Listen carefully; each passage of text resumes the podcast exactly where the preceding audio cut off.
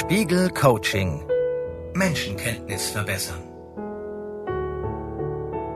Folge 2. Den anderen genau beobachten. Die Evolution hat bei uns eine blitzschnelle Charaktererkennung installiert. Wissenschaftler vermuten, dass unser Gehirn eine Art Werkzeugkasten entwickelt hat, mit dessen Hilfe die Schlüsselfrage in Windeseile beantwortet werden kann. Wer steht da vor uns? Freund oder Feind? Aber reicht dieser erste Eindruck aus? Kann man aus ihm langfristige Vorhersagen ableiten? Können wir also auf dieser Basis voraussagen, was eine Person in bestimmten Situationen tun wird? Tatsächlich sind wir leider nicht so gut mit unseren Prognosen.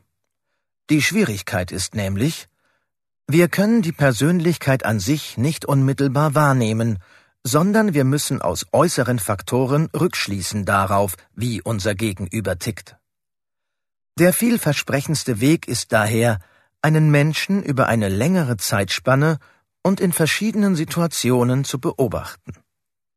Aber worauf sollte man dabei achten? Gestik, Mimik, Haltung und Sprache sind Parameter, die Persönlichkeit oder Lebenshaltungen transportieren. Schalten Sie also den Beobachtungsmodus ein. Er ist als eine Art Datensammlung gedacht. Aus möglichst vielen Informationen kann man nach und nach ein Gesamtbild zusammenfügen, das trotzdem nur eine Annäherung an die jeweilige Person bleibt. Es ist deshalb auch nicht ratsam, aus einzelnen kleinen Beobachtungen gleich auf die ganze Persönlichkeit zu schließen, also zum Beispiel eine gebeugte Körperhaltung als Ausdruck einer depressiven Persönlichkeit zu deuten. Und halten Sie sich immer vor Augen, wie wir uns verhalten, ist nicht nur unserer Persönlichkeit geschuldet, sondern auch der Situation. Orientieren Sie Ihre Beobachtungen an den folgenden vier Kategorien.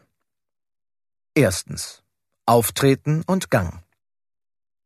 Ob Menschen energisch, behutsam, schnell, langsam oder beschwingt gehen, lässt vor allem auf ihre aktuelle Stimmung schließen. Aber wenn eine Person meist beschwingt oder aber eben langsam geht, dann lässt sich daran möglicherweise das Ausmaß an Energie beziehungsweise die Art des Haushaltens mit Energie ablesen. Gleichzeitig zeigt oft ein resolutes, lautes Auftreten eher extrovertierte Menschen, ein zurückhaltendes, langsames Auftreten eher introvertierte Menschen. Zweitens Körperhaltung. Wer aufrecht sitzt und sich gerade hält, kann sich selbst gut kontrollieren und beschäftigt sich wahrscheinlich auch mit Etiketten und Außenwirkung oder mit Bewegung und Sport.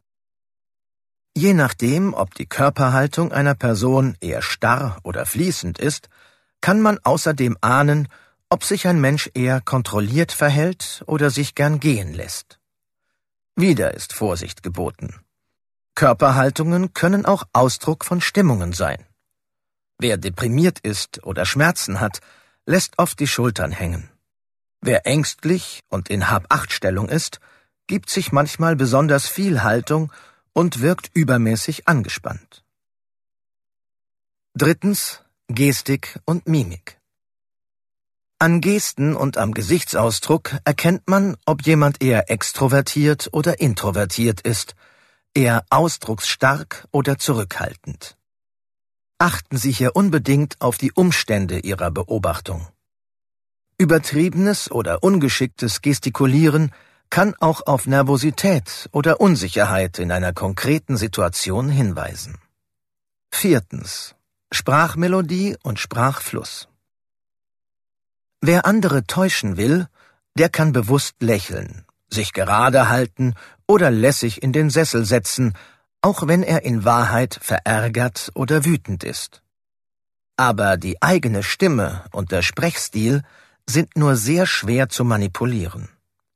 Wer lebhaft, sehr schnell, aber mit wenig Struktur spricht, der ist wahrscheinlich eher gefühlsgesteuert und extrovertiert. Wer wenig Melodie in der Sprache hat und gleichzeitig sehr strukturiert und klar spricht, ist oft eher sachorientiert und kontrolliert. Dann gibt es Menschen, die schnell auf den Punkt kommen und damit Tatkraft ausdrücken. Und solche, die drumherum reden und sich damit als vorsichtig und eventuell auch konfliktscheu zeigen. Nun kommt der nächste Schritt. Suchen Sie sich für Ihre Beobachtungen zwei Kategorien aus. Zur Auswahl stehen also Auftreten und Gang, Körperhaltung, Gestik und Mimik, Sprachmelodie und Sprachfluss. Beobachten Sie sich selbst, die Menschen in Ihrem Umfeld, aber auch unbekannte Menschen unter diesem Aspekt. Setzen Sie an mindestens drei Tagen diese Beobachtungsbrille auf. Urteilen Sie jedoch nicht zu schnell. Beobachten Sie so viel und so lange wie möglich. Greifen Sie auf diese Beobachtungsparameter zurück, wenn Sie andere kennenlernen.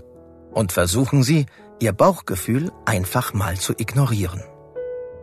In der nächsten Folge des Coachings beschäftigen wir uns dann damit, wie man das Einfühlungsvermögen verbessert. Spiegel Coaching Menschenkenntnis verbessern.